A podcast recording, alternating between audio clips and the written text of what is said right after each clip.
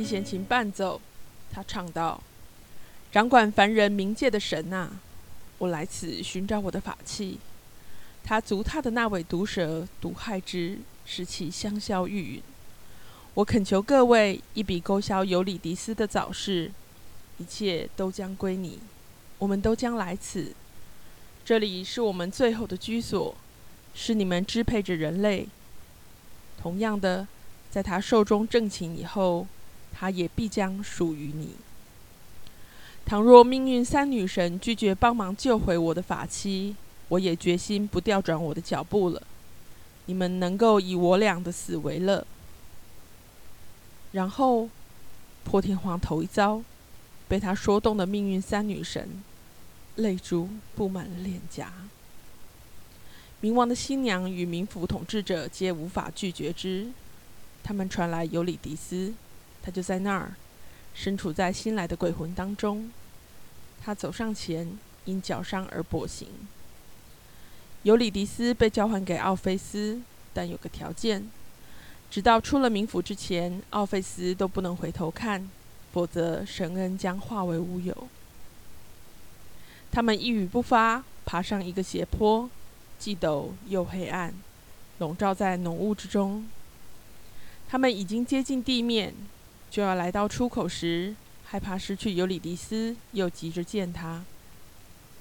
尤里迪斯那深情的配偶转了身，结果尤里迪斯立刻被拉了回去。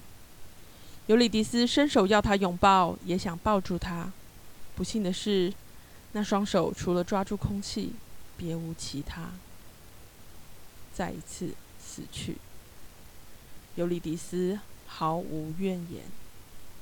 奥菲斯唯一的过错就是爱尤里迪斯，而尤里迪斯在此刻说出了终极的道别，几乎没传到奥菲斯的耳中，便重新坠入无尽深渊。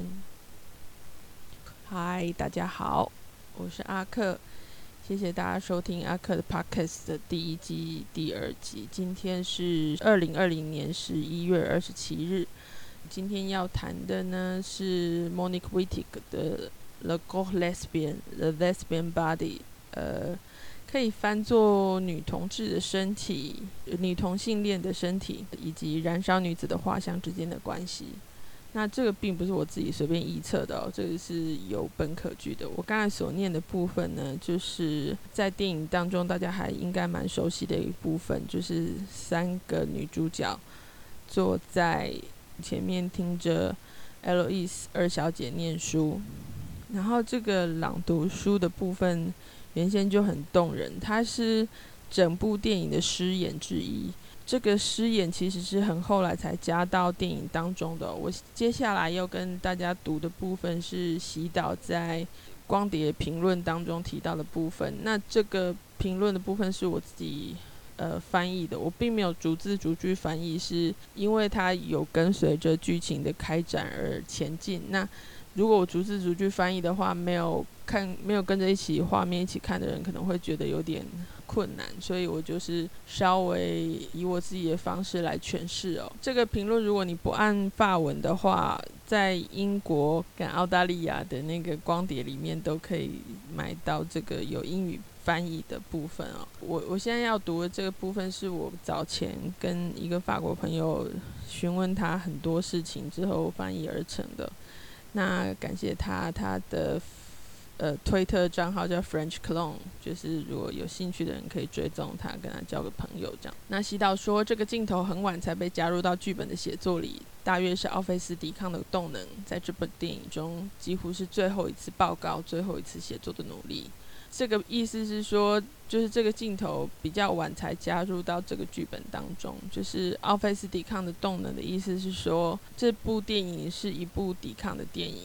所以奥菲斯他本身有一个拒绝命运的动能。那拒绝命运的动能在这部电影当中扮演一个重要的角色，就是最后一搏的努力。所以就像是你的期末最后一次报告啊，或者是你人生巅峰最后一个作品的努力。然后。祈祷又说，最重要的是，我一直在寻找三个人物之间复杂的场景，环绕在虚构故事之上。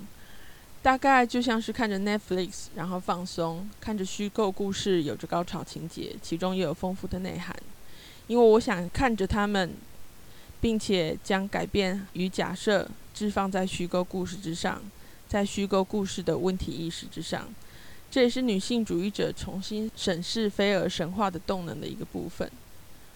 那这个部分意思就是洗澡在在创作这部电影里面的一个努力啦，然后想要看到三个主角之间的互动，看到女性如何检视菲尔神话。这里的菲尔指的是飞蛾扑火的飞蛾，是菲尔神话主要指的是最后一搏，他依然前进的一种努力。我想，觉得 Alice 他就是有一种对生命最后一搏的努力。然后洗澡又说，此外，奥菲斯和尤里迪斯的神话是 Monique Wittig 重写的版本，很重要。我已经重读了很多次，因为这是个同时有男性凝视与杀者凝视的神话，因为同时有战士凝视与调整凝视。然后这部分 Monique Wittig 重写的这个版本呢，我等一下接下来会读，因为 Adele 在今年的九月二十八号接受了法国广播公司，不是 RFI 哦，是那个 France Radio。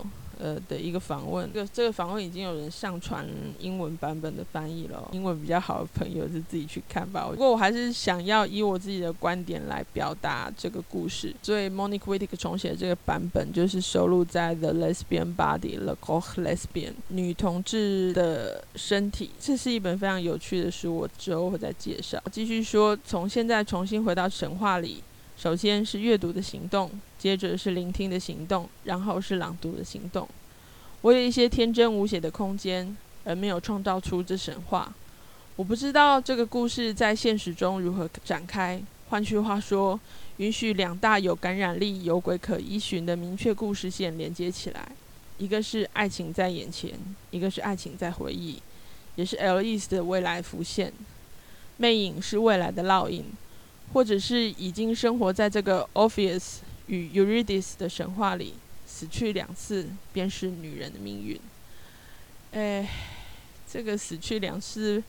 便是女人命运，我觉得，我觉得可能是比较过去的动能哦。就是女性现在有比较多的选择啦，像画家马贤，她就是一个比比较新的一一种选择，她可以几乎选择不要死去。但是 lis 她就觉得自己已经如槁木死灰，但是这个槁木死灰并不是庄子原先的意思哦，是比较大通通用的一种不好的意思这样子。但是他内里还是很丰富的，他有比较丰富的精神生活，所以叫他当时离开修道院的时候，他应该是心理上是比较痛苦的。除了一些其他的旁枝末节之外，然后呃，我们之后会再谈谈论到电影的这些设定，以及我觉得洗澡方式在其中一些巧思，然后有许多电影啊、跟小说、跟社会现实、历史背景，我们都可以再来讨论哦。然后我刚才前面有提到，就是 Monique Wittig 重写的这个版本是来自 The Lesbian Body。那我之前就因为知道这本书，幸好在 Adele 念了之前，我就已经先买好了。这个跟全世界一起抢书抢光碟是一种非常奇特的经验。那 终于在这次的少女大战之后感觉到了。然后我相信十二月二十六号。要跟小光的场去 K 修的人呢，应该都有感觉到这种秒杀的战况激烈。这样，那 Adele 他读的这个部分呢，在法文版本里面是第十一页开始，英文版本是第十九页开始。我现在翻译的部分呢，是整篇这一小段故事的部分哦。有兴趣的人善用网络的话，可以找得到英文跟法文的版本啦。那我们现在就开始来念 Adele 他所念的部分，然后 Adele 所念的这个部分呢，我会放置在这个 podcast 的最后尾端，然后让大家聆听一下。先念一下 Adele 他所读的部分。然后他读的部分这一章还蛮动人的，然后他也有提到说为什么要读这个章节。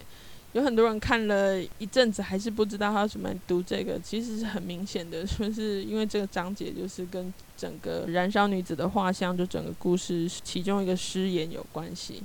那诗眼就是诗的眼睛，这种是要直接去体会啦。我一切的这个目的都是作为凡人的赏析，并不是跟高手过招。我想作为一个普罗大众发表自己的意见，也是民主社会一种价值哦。好啦，讲了这么多废话，我们来正式来念一下这篇文章好了。我不应该发出你可爱的姓名。如果这是你对我禁止的一切，就让它如此吧。我应该只说出你如何来地狱深处找我，以勇渡浑浊的冥河，而不必担心半生的藤本植物或者根，以及无眼之蛇。你无尽的歌唱，死者的女守护人合上了张开的嘴巴。你得到了他们的恩准，得以将我带回尘世之光。条件是你能够不要回头望我。冥府黄泉之路并不易行，似无止境。我能望着你硕大的背影，或者看到你一边的乳房。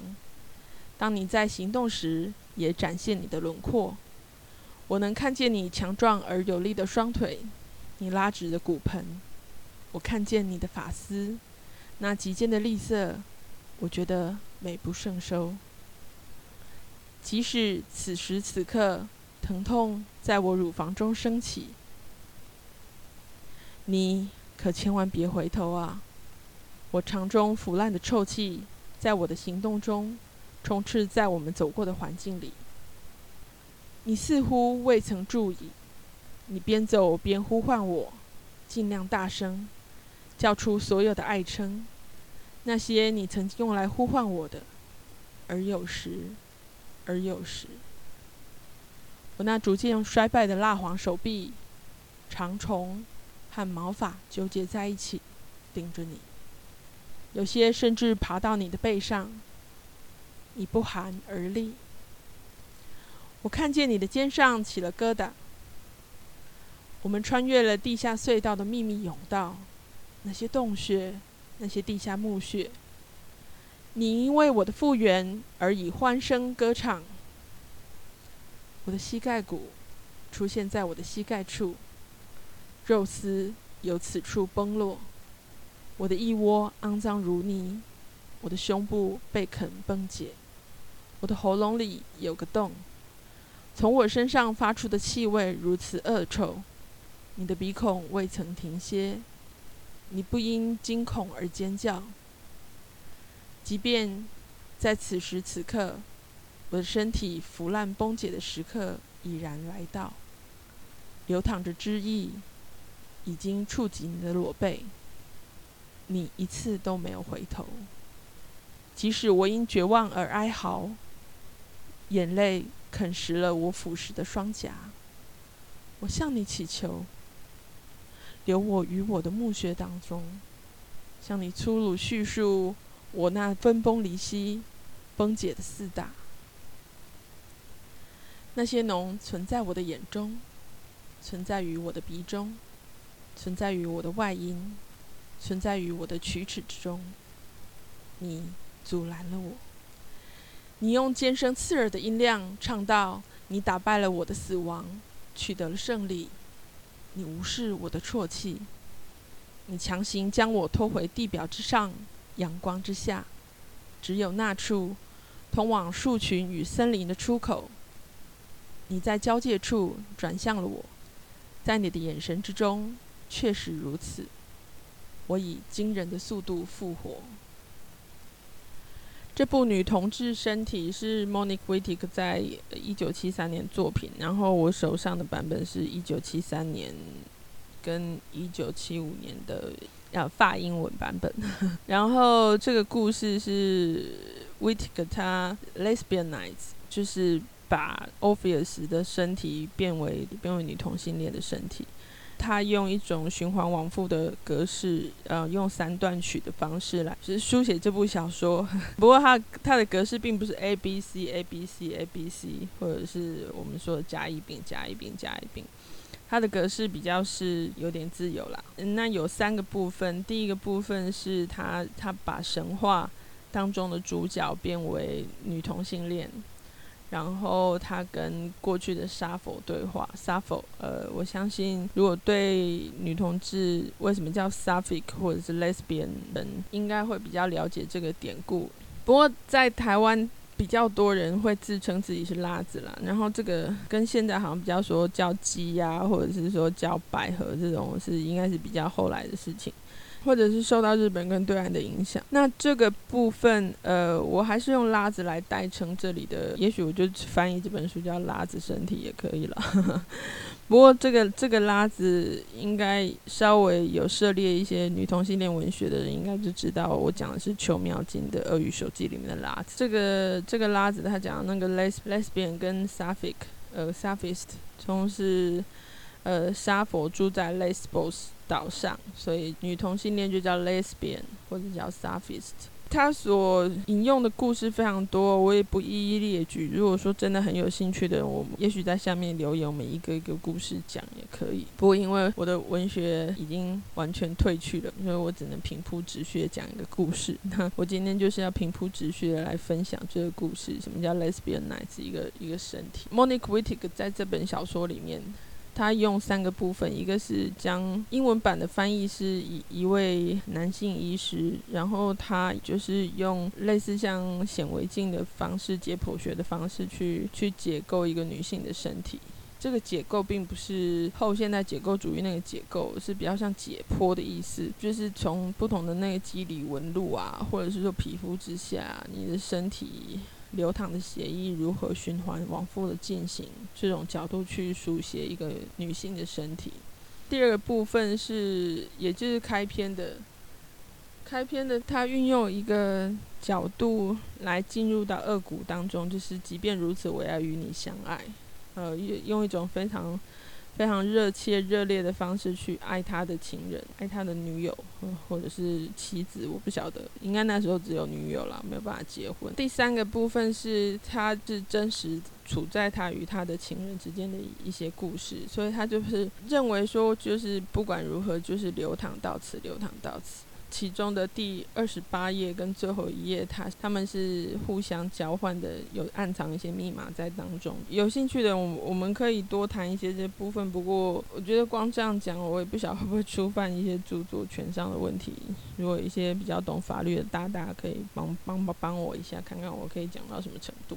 所以，他用这种将将神话故事的主角女同性恋化的一个方法来阐述这个故事。啊，我我觉得刚才 Adele 她所念的这个部分，之所以让我觉得力道十分强劲，是因为即使我都崩解了，你还是愿意爱我，或者是另外一种震撼是说，因为你的爱情，当我们脱离了阴阳交界的那个时间，我以惊人的速度复活。这个我以惊人的速度复活，我觉得可能是给读者一个希望，就是说。他们最后在彼此的眼中是复活的，但实际上根据原始的故事，他是没有复活的。可是你并不需要是以原始的故事来阐述这样的观点哦，就是人人都可以有自己的观点来看一个同样的故事。当然，有些就是我最近这阵子也读了一些少女少女的一些评论，我觉得有些也不是很恳切啦，有些。他就是还受限在说 ways of seeing，就是观看之道的一种旧时的看法，而并没有走到新的观点当中。然后 Alice Coffin，Alice Coffin 是一个法国很重要的评论家，他前阵子收到一些死亡威胁。最近法国的女权运动这边也是多事之秋啦。然后这个 震撼弹当然就是。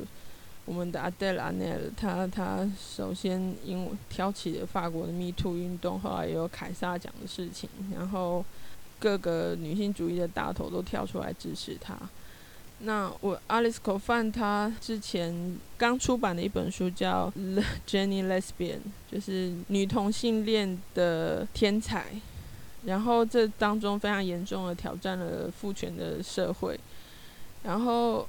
诶、我并不是觉得我老爸有什么不对啦，而是说他整个这个结构，其实男性也是很受苦的，不管男性女性都是，都是都会因为社会结构而受苦。但是，因为他必须维持某些更他觉得更庞大的利益，然后因此选择让对方受苦，让自己受苦。这个受苦究竟是不是有意义，我也不是很晓得啦。就是有些人觉得受苦就是生命可以前进的更好，但是其实不一定啊。